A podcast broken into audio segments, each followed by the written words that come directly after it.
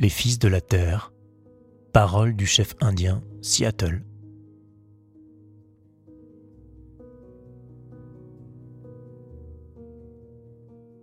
Peut-on acheter ou vendre le ciel, la chaleur de la terre? Étrange idée pour nous. Si nous ne sommes pas propriétaires de la fraîcheur de l'air, ni du miroitement de l'eau, comment pouvez-vous nous l'acheter? Le moindre recoin de cette terre est sacré pour mon peuple. Chaque aiguille de pin luisante, chaque grève sablonneuse, chaque écharpe de brume dans le bois noir, chaque clairière, le bourdonnement des insectes, tout cela est sacré dans la mémoire et la vie de mon peuple. La sève qui coule dans les arbres porte les souvenirs de l'homme rouge.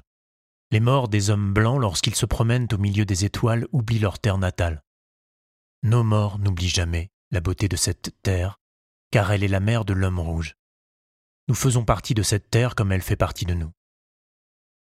Les fleurs parfumées sont nos sœurs, le cerf, le cheval, le grand aigle sont nos frères les crêtes des montagnes, les sucs des prairies, le corps chaud du poney et l'homme lui-même, tous appartiennent à la même famille. Ainsi, lorsqu'il nous demande d'acheter notre terre, le grand chef de Washington exige beaucoup de nous. Le grand chef nous a assuré qu'il nous en réserverait un coin où nous pourrions vivre confortablement, nous et nos enfants, et qu'il serait notre Père et nous, ses enfants. Nous allons considérer votre offre d'acheter notre terre, mais cela ne sera pas facile car cette terre pour nous est sacrée. L'eau étincelante des ruisseaux et des fleuves n'est pas de l'eau seulement, elle est le sang de nos ancêtres. Si nous vous vendons notre terre, vous devrez vous souvenir qu'elle est sacrée, et vous devrez l'enseigner à vos enfants et leur apprendre que chaque reflet spectral de l'eau claire des lacs raconte le passé et les souvenirs de mon peuple. Le murmure de l'eau est la voix du Père de mon Père. Les fleuves sont nos frères. Ils étanchent notre soif. Les fleuves portent nos canoës et nourrissent nos enfants. Si nous vous vendons notre terre, vous devrez vous souvenir que les fleuves sont nos frères et les vôtres, et l'enseigner à vos enfants, et vous devrez dorénavant leur témoigner la bonté que vous auriez pour un frère. L'homme rouge a toujours reculé devant l'homme blanc, comme la brume des montagnes s'enfuit devant le soleil levant. Mais les cendres de nos pères sont sacrées. Leurs tombes sont une terre sainte.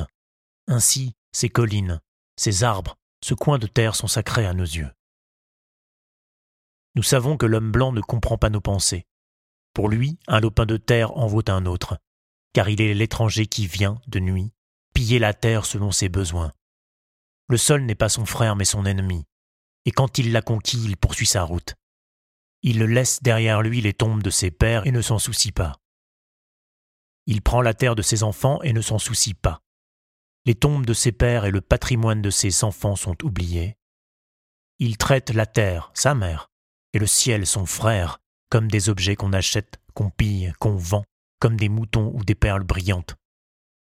Son appétit va engloutir la terre et ne laissera derrière lui qu'un désert. Nos voix diffèrent de vos voix.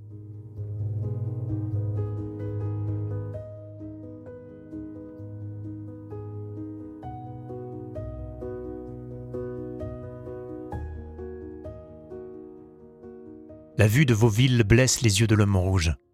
Peut-être parce que l'homme rouge est un sauvage qui ne comprend pas. Il n'y a pas de lieu calme dans les villes de l'homme blanc.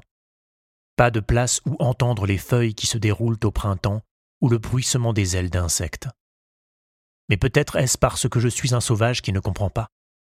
Le fracas qui règne seul insulte l'oreille. Et à quoi bon vivre si l'homme ne peut écouter le cri solitaire de l'engoulevent ou les palabres nocturnes des grenouilles autour de la mare?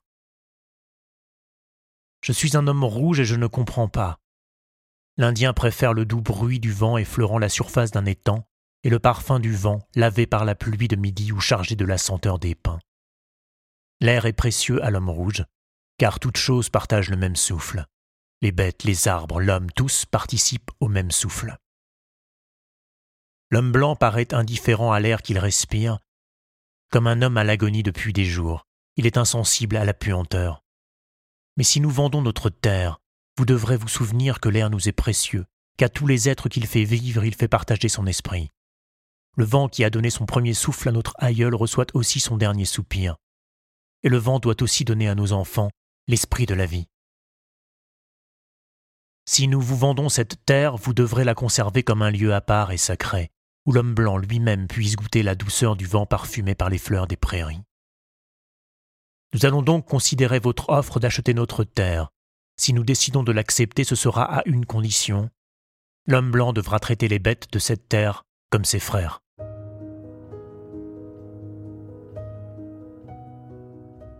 Je suis un sauvage et je ne comprends pas les autres usages. J'ai vu mille buffles pourrir sur la prairie, abandonnés par l'homme blanc qui les avait abattus d'un train en marche. Je suis un sauvage qui ne comprend pas que le cheval de fer fumant puisse être plus important que le buffle, lui que nous ne tuons que pour rester en vie. Quel homme sans les bêtes? Si toutes les bêtes disparaissaient, l'homme blanc mourrait de grande solitude de l'esprit. Car tout ce qui arrive aux bêtes ne tarde pas à arriver à l'homme. Toutes choses sont liées. Vous devez enseigner à vos enfants que la terre sous leurs pieds est faite des cendres de nos grands-parents.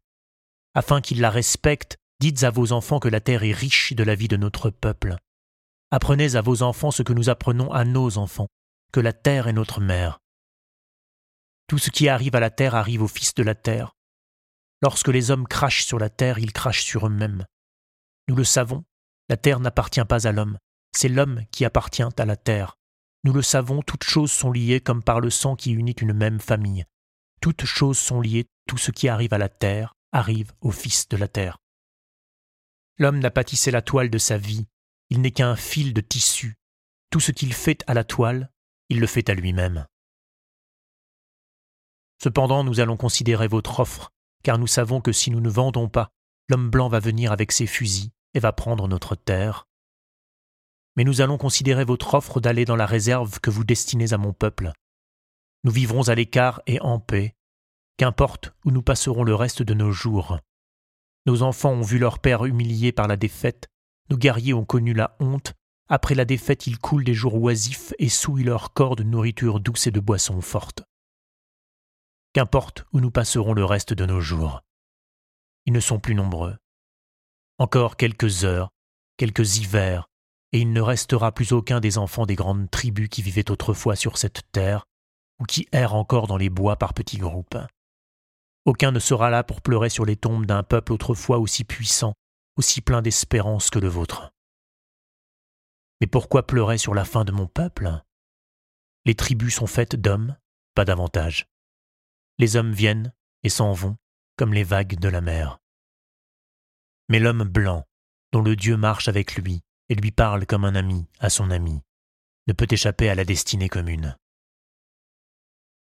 Peut-être sommes-nous frères malgré tout, nous verrons. Mais nous savons une chose que l'homme blanc découvrira peut-être un jour. Notre Dieu est le même Dieu. Vous avez beau penser aujourd'hui que vous le possédez comme vous aimeriez posséder notre terre, vous ne le pouvez pas.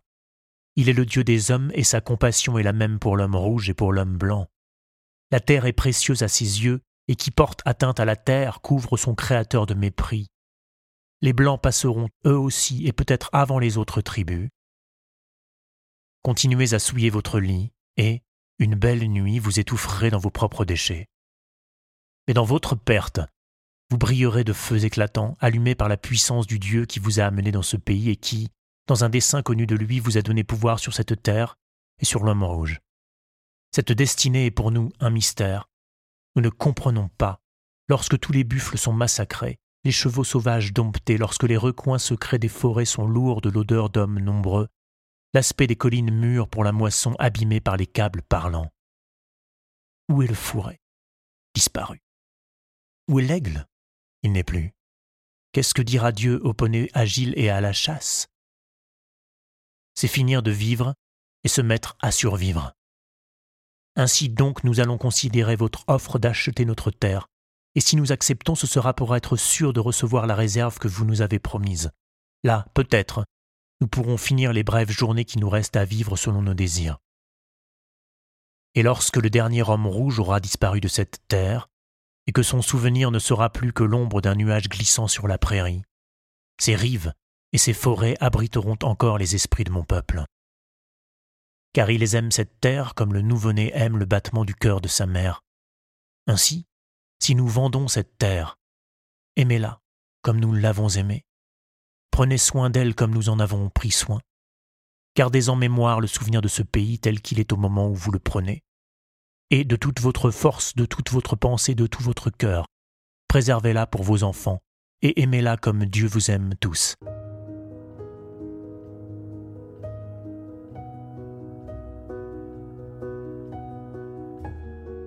Nous savons une chose, notre Dieu est le même Dieu.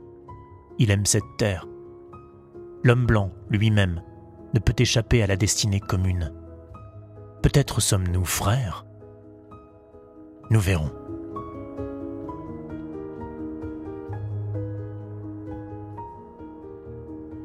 Réponse de Seattle, chef des Squamish, au président des États-Unis, en 1876.